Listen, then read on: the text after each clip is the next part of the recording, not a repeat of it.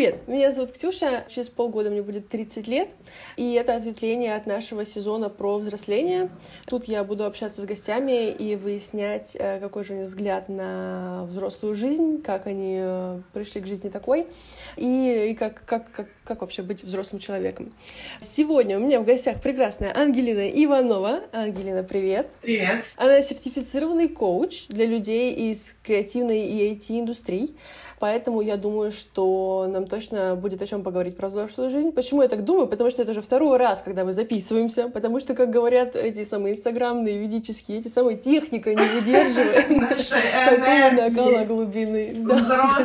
Энергия. Да, да, да, техника не удерживает.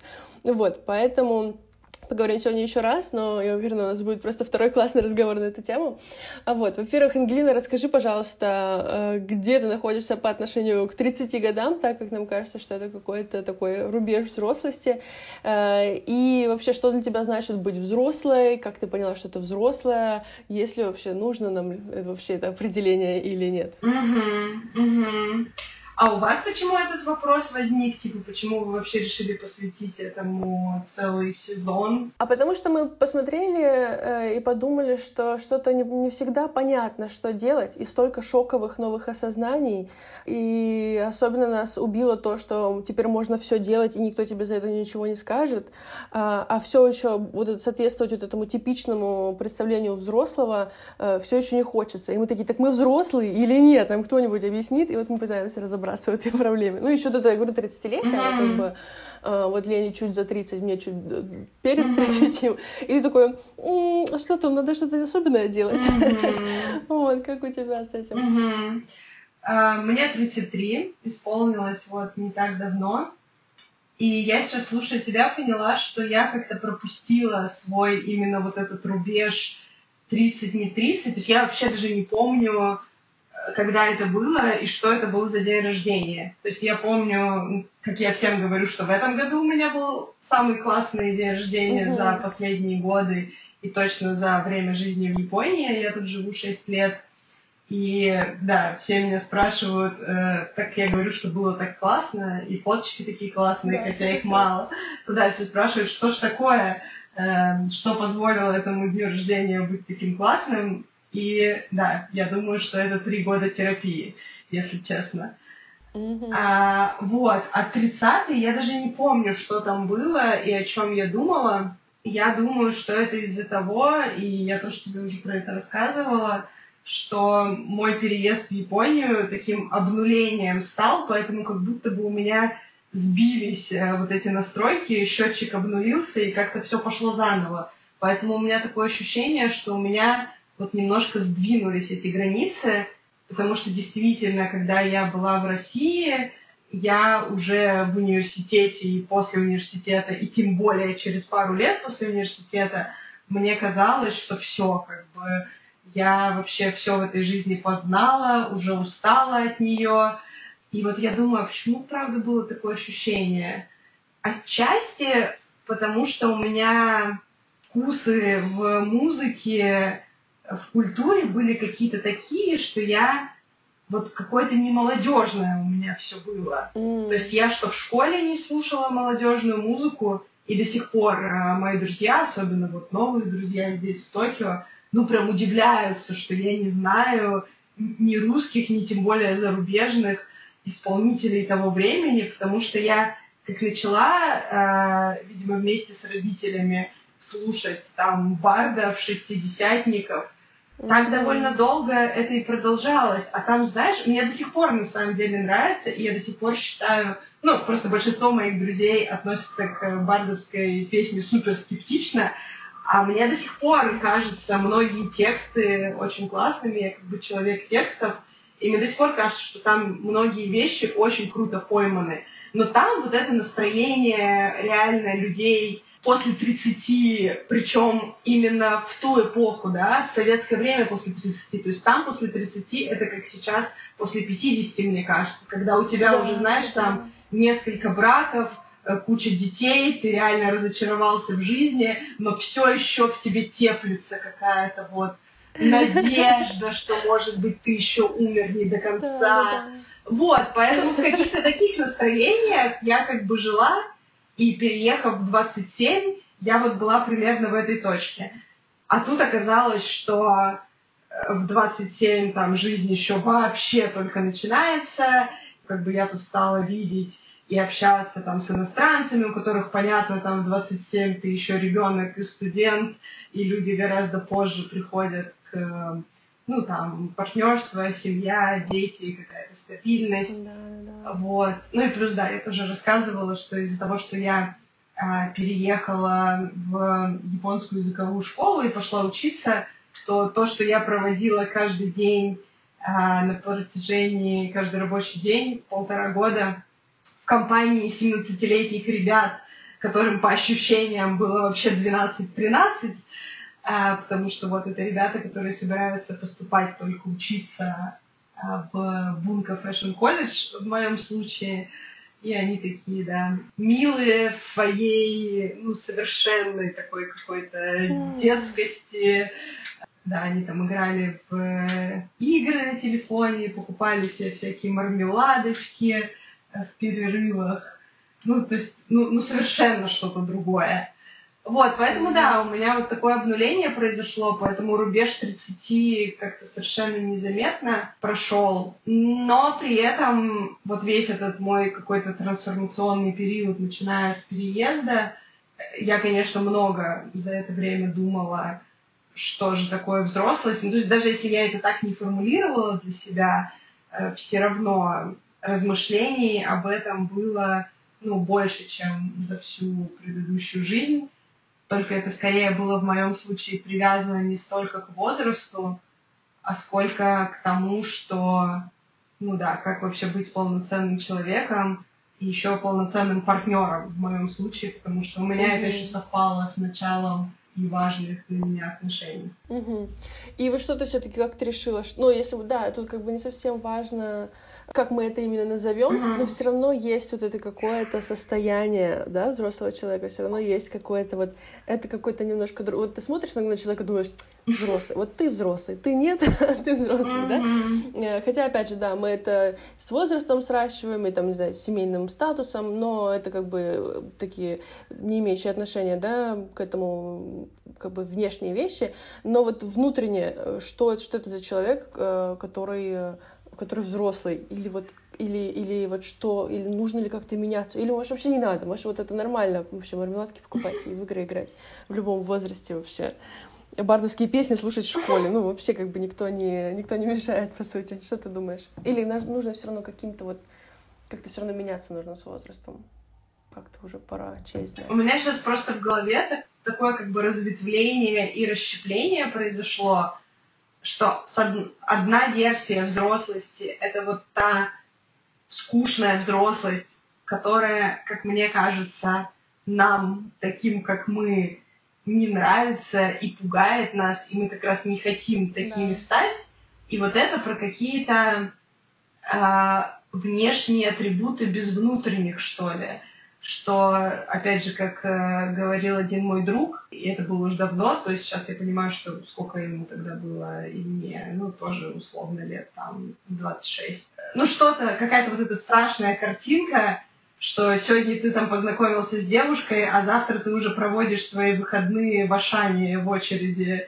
Mm-hmm. вот, то есть у него была вот такая пугающая картинка, и тогда я над ним э, как-то угорала тоже по этому поводу. А сейчас-то я понимаю, что, ну, правда, да, многие так и живут. То есть вот это какая-то такая взрослость, yeah. да, когда, да, у тебя там есть э, какие-то как бы стабильные, серьезные отношения, может быть, даже у тебя есть дети, эм, ответственность, которую ты как-то с горем пополам э, выносишь, но нету счастья в этом во всем, нету ощущения, что ты это как-то все сам выбрал, нет ощущения, что ты на своем месте, вот, и вот это такая, да, взрослость, которую мне вообще не хочется и, видимо, никогда не хотелось, кроме каких-то совсем давних, а, а, с какого-то совсем давнего времени. Вот. А вторая взрослость — это вот какая-то современная взрослость, наверное, к тому, к чему приходят такие люди, как мы, как мне кажется, или мы, по крайней мере, пытаемся, это то, что снаружи может выглядеть вообще как угодно. Ты можешь э, одеваться как подросток, э, есть мармеладки, вообще как угодно выстраивать свою жизнь и проводить время, потому что все вот это внешнее, оно на самом деле вообще не важно. А внутри что меняется? Наверное, появляется ощущение, что я могу жить так, как я хочу. И вообще появляется знание о том, как я хочу. И вот это, мне кажется, самое сложное.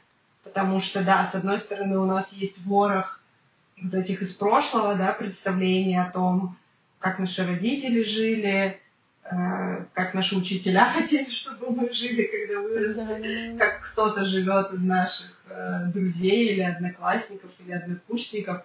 Вот это все с другой стороны, вот это безграничное возможно, количество возможностей и версий, которые мы познали, там, пожив в нескольких странах или просто поездив, и это тоже взрывает мозг, это тоже очень тяжело.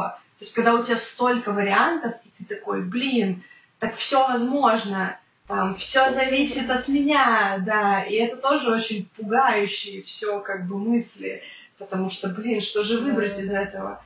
Ну и, конечно, наши любимые соцсеточки, которые тоже каждый день нам наливают в мозг э, картинки, что надо там вставать в 6 утра, и надо есть смузи, или наоборот, надо есть мясо и быть на интервальном голодании, или надо там строить огромный бизнес, или надо становиться инфлюенсером, или наоборот, надо все отринуть. И как бы я думаю, что нам тяжело с вот этим обилием вариантов, да, конечно. Да, да. Да, это точно. Да, не успеваешь немножечко, типа, за, за этой, за модой, за трендами, это сто процентов.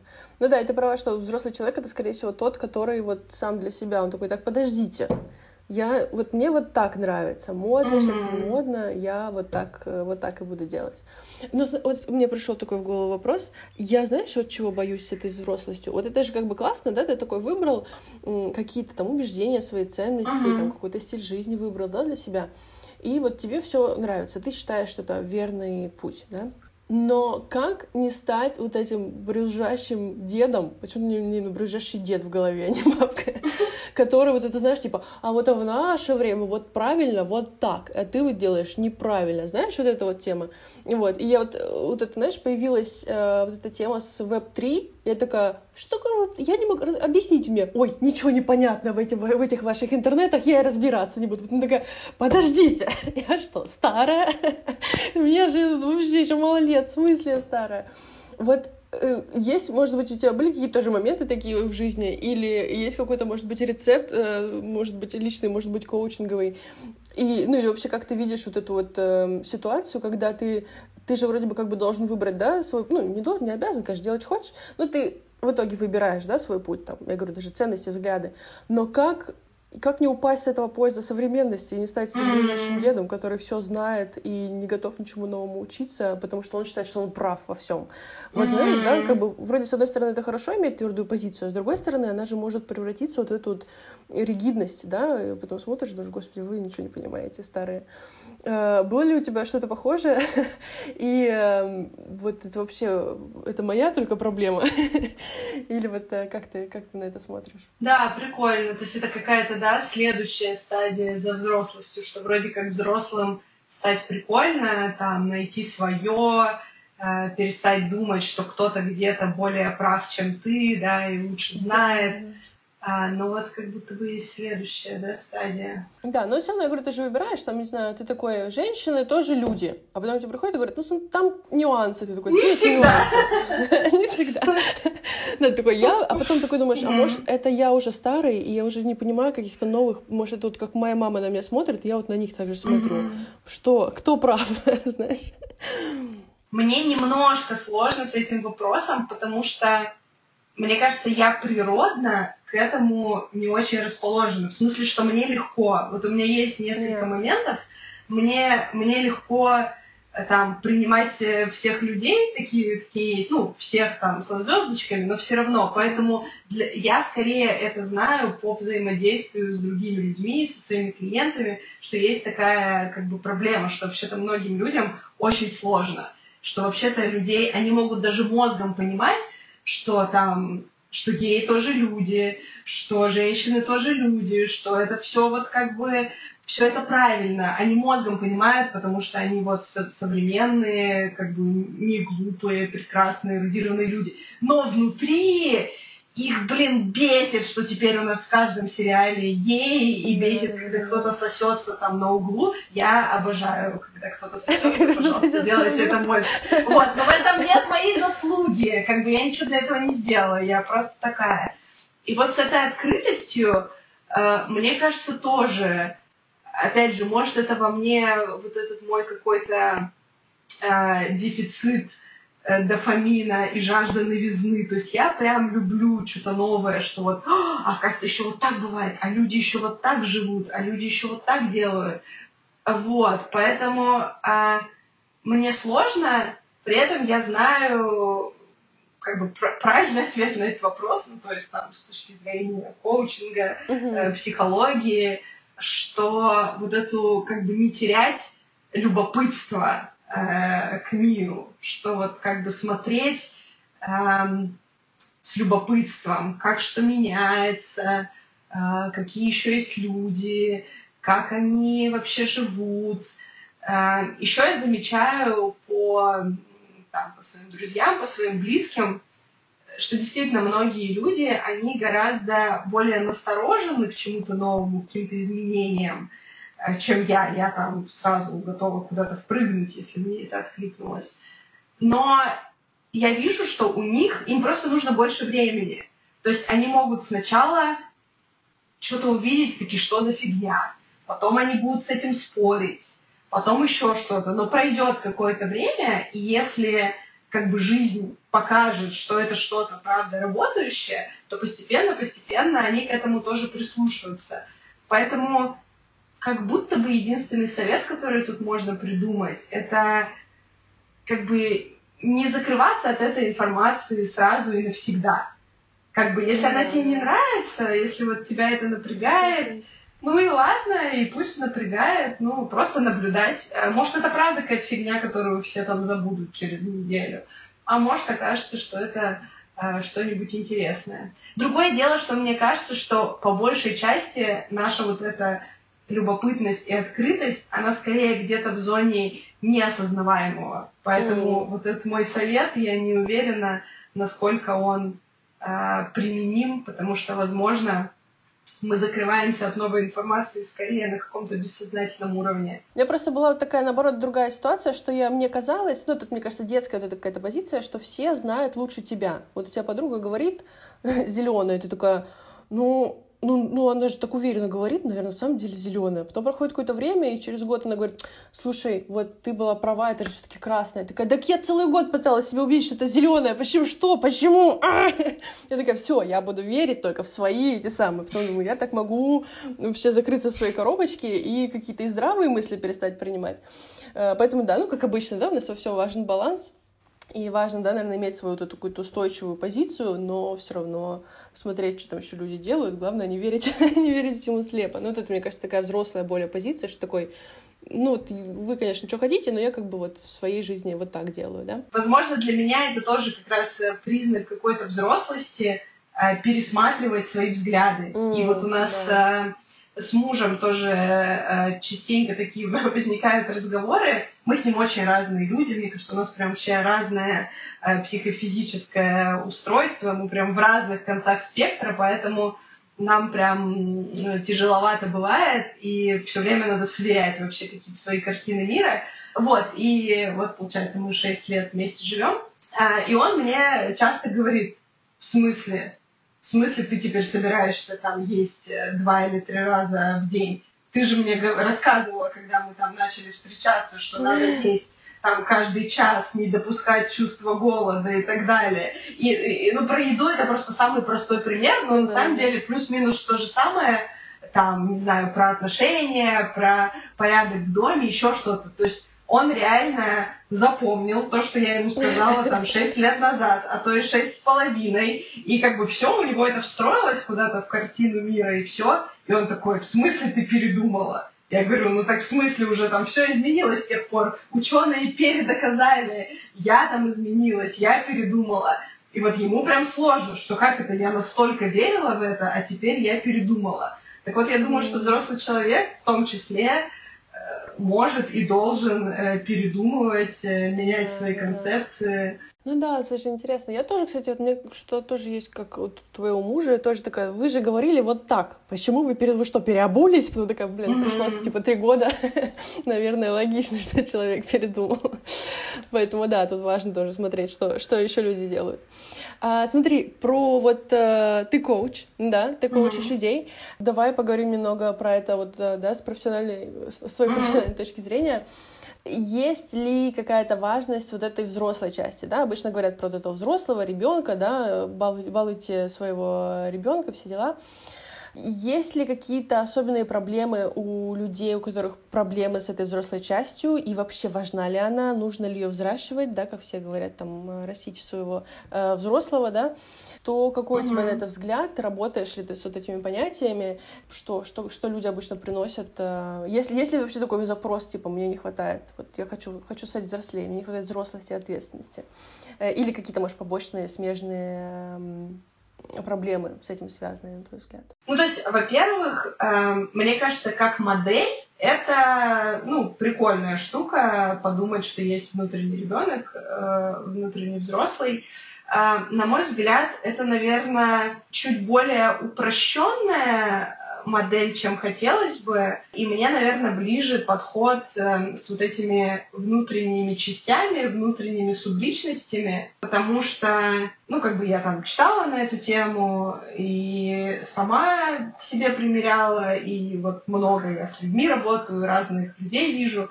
И мне, конечно, кажется, что в нас больше вот этих субличностей, чем там ребенок, э, взрослый, э, родитель, да. Вот, поэтому мне кажется, что, возможно, с вот этой точки зрения интересно, интереснее смотреть. И эти субличности, они тоже могут быть разного возраста. То есть у нас там действительно может быть какой-то ребенок, кто-то из них ребенок, кто-то из них подросток, кто-то из них как раз вот дед, возможно, у тебя есть какая-то субличность деда, которая, да, тоже важна и играет какую-то роль. Но возраст — это их не самое это как бы одна из характеристик, но это не самое главное. То есть у этого деда, у него там помимо возраста есть еще какие-то свои интересы, какие-то свои потребности, что-то он хорошо делает, э, как-то его надо выгуливать. Опять же, как бы теория гласит, что э, когда мы не кормим какую-то свою часть, когда мы ее куда-то запираем, то есть ты, например, такая, ну, мы сейчас фантазируем, ты такая, так, я вообще молодая, современная, прогрессивная, успешная девушка, и дед этот мне нафиг не нужен вообще. Я его запру в подвале и не буду его выпускать. И вот он там бедный сидит, на свидание его не берут, на работу не берут, на запись подкастов. Хотя нет, вот сегодня на запись подкаста взяли. Сегодня вышел. Вырвался, вырвался. Вот. И как бы, да, есть идея, что если мы вот какую-то свою личность, которую какие-то другие части нашей личности признали какой-то неугодной и посадили в подвал, то, во-первых, какая-то часть энергии тратится на то, чтобы держать его в этом подвале и не выпускать. В-третьих, у него там крепнет мощь, и так бы он, может, выходил поворчать пару раз в день, и ему было бы ок. А так он там сидит, копит свое ворчание, и потом вообще, не знаю, какой-нибудь взрыв э, на ворчательной да, фабрике произойдет. Вот, ну то есть вот какая-то такая штука, чтобы попробовать посмотреть, какие части есть, из них, из всех, ну сейчас будет так, э, э, как это, по коучинговому, э, может быть, сухо, и как будто бы мы все воспринимаем как, как ресурс, и все кладем на алтарь эффективности, но как бы извлекать какую-то пользу из всех этих частей. Mm-hmm. Вот, возвращаясь к теме взрослого, во-первых, я сейчас поняла, что за последнее время ко мне в основном приходят люди, у которых с взрослым все наоборот хорошо. И я думаю, что есть какая-то связь, что все-таки коучинг ну, как-то так э, позиционируется в целом, э, как, что это для взрослых уже, что там как бы с тобой не нянчатся, а ты уже, то есть тоже, как любят говорить коучи, и я иногда тоже это использую, хотя все не так однозначно, что коучинг для людей, которые справятся и без коучинга. Но просто mm. с коучингом и с коучем они сделают это быстрее, эффективнее, может, получат больше удовольствия в процессе, может быть, будет чуть там по Э, круче результат, скорее они сделают это быстрее. Но они сделают это и без коуча. То есть, видишь, это не та ситуация, когда человек как бы не справляется ну, да. и э, приходит, поэтому э, скорее ко мне приходят люди, которые уже чего-то достигли и теперь хотят как бы следующий какой-то уровень. И обычно это довольно да, организованные люди. Но у меня есть часть клиентов творческих, творческих профессий. Вот там интересная ситуация бывает с вот этим условным взрослым, потому что, как мне кажется, вот творчество, оно все-таки очень сильно связано с э, ребенком, э, с подростком, и взрослый там нужен для того, чтобы как бы организовать этим э, детям и подросткам условия для комфортной жизни. То есть все-таки все равно кто-то нужен, кто подумает про комфортный режим, про расписание, про то, чтобы там все заказчики тебе заплатили денег, или э, про то, что нужно снять студию, снять кабинет, снять квартиру, то есть какие-то вот эти организационные э, вещи. Тут иногда мы используем такой подход, что как бы все эти вещи, они настолько для таких людей обычно неинтересны, ну, и я на самом деле тоже такая же. То есть мне вот эти все бытовые вещи как бы супер неинтересны. Я когда прихожу к друзьям, и у них красивая квартира с красивым дизайном, там продуманы какие-нибудь э, коврики, статуэтки, продумано, как разложена посуда, там чисто. Как бы мне очень нравится, я хочу так же. Я хочу тоже в такой квартире жить. Но в реальности я человек, который проводит просто ноль минут на каких-нибудь там сайтах э, мебели или в программках там, как расставить эту мебель, мне как бы очень, да, неинтересно. Mm-hmm. И поэтому я понимаю вот это ощущение у моих клиентов, поэтому мы скорее как бы с ними проговариваем необходимость этого, ну, что вот все-таки мы живем вот в этом несовершенном материальном мире, в котором, к сожалению, мы вот должны про все это думать, и как бы сочувствуем все по этому поводу. Ну, нам правда не интересно, но правда надо. И это тоже снимает часть напряжения. Потому что, опять же, когда ты читаешь э, блоги людей, которые просто совершенно по-другому устроены, и им правда в кайф выбирать дома, там что-то устраивать, там, ну вот, опять же, не знаю, я думаю, многие э, так или иначе читали блог, например, Анны Всехсвятской, а, потому что она ну, известный игрок на этом рынке. И она молодец, и э, как бы делает хорошее дело, но просто она совершенно по-другому устроена. Поэтому я понимаю, что когда люди с вот этим сильным как бы ребенком и творческим началом, и они активно там вот либо следят за такими блогами, либо работают, может быть, даже с такими коучами или менторами, они попадают в какую-то адскую фрустрацию, потому что ну вот у человека совсем другие субличности стоят у руля, uh-huh, uh-huh. и как бы, ну, ты никак не можешь соотнестись с этим, и тебе все говорят, что ты должен, должен, должен получать от этого удовольствие и так далее, а ты нет. Поэтому я предлагаю своим клиентам как бы признать, что это все э, стрёмно и неинтересно лично нам, ну, увы, э, давай просто подумаем, как это, как это облегчить, как это по максимуму делегировать а, Поэтому все по возможности как бы отдавать на аутсорс, э, делегировать э, уборку, подбор, э, просить друзей в том числе, потому что часто в какой-то дружеской компании люди с разными сильными сторонами, и круто будет, если мы будем своими сильными сторонами друг другу помогать, а не э, пытаться стать похожими на тех, кем мы вообще не являемся. Так, хорошо. А, разобрались со взрослыми, с детьми. Подкаст называется «Локус контроля». Да? И угу. вот я топлю за то, что взрослый человек — это вот у которого внутренний локус контроля. И, и не я, не я, не я, я не я, не я одна это делаю. И многие психологи тоже так же говорят, что это вот э, взрослый человек такой с, с внутренним локусом контроля, потому что он как бы сам все контролирует. Ну, там тоже надо быть аккуратненьким, потому что можно сойти с ума с этим внутренним локусом контроля. Что у тебя? Как ты думаешь? Э, ты вот являешься единственным автором своей жизни? Или внешние обстоятельства на тебя влияют? Или вот э, в каком-то в процентном соотношении у тебя это происходит? Стремишься ли ты к какому-то из локусов контроля? А, у меня это путь. У меня это путь. Я думаю, что, конечно, процентные соотношения. То есть вообще я какое-то время долго и гордо говорила, что я фаталист.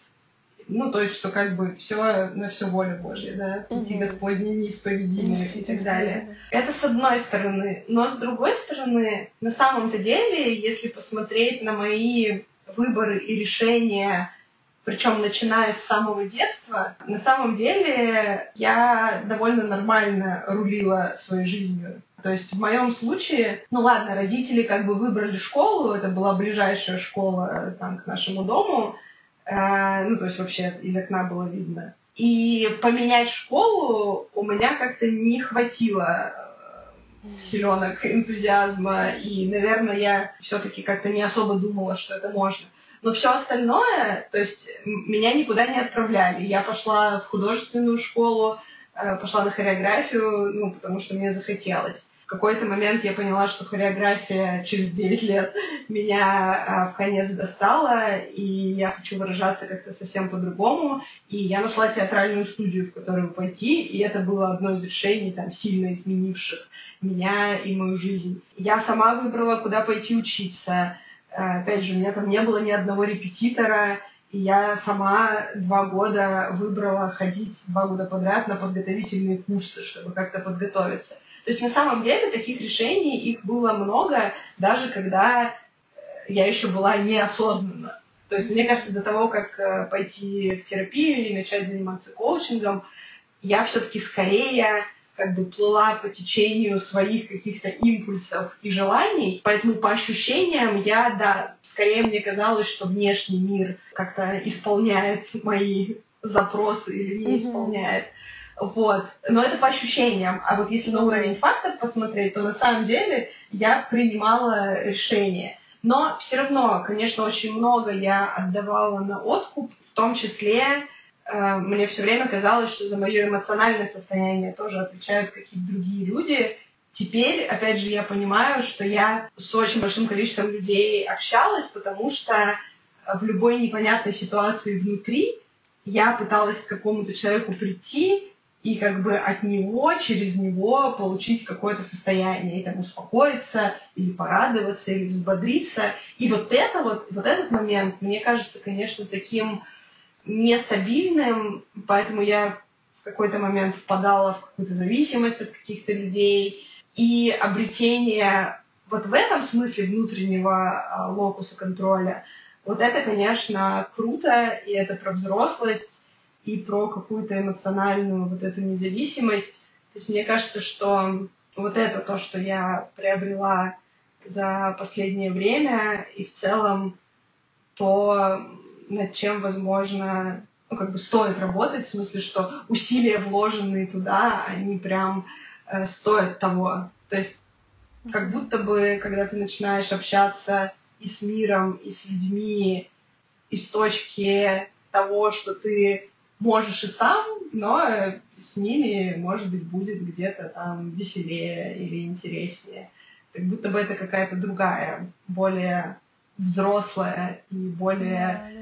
Э, приятная точка. Да, это сто процентов. Ой, как классно! Смотри, как у нас так красиво прям подошло к концу, мы прям как-то красиво так закруглила. Uh, класс, uh, спасибо тебе большое. Uh, спасибо большое за то, что пришла. Пришла аж на дважды. Будет ссылочка в описании на страничку в соцсетях Ангелины Ивановой. Заходите, берите у нее коучинговые сессии, растите в себе взрослую часть, воспитывайте в себе детскую часть, развивайтесь, ставьте Выгуливайте лайки, своих дедов. Выгуливайте. Это звучит так страшно. Выгуливайте своих дедов. Вот. Эм, Ангелина, спасибо, что пришла. Спасибо тебе. Вообще всегда классно поговорить. И я искренне считаю, что успех, э, в том числе твоих э, уроков, в том, что это всегда не просто урок, а это всегда какой-то глубокий разговор, каждый из которых вообще-то можно было бы тоже записывать в подкасты. Так что да, я всегда рада и классно пообщались. До новых встреч. Пока-пока.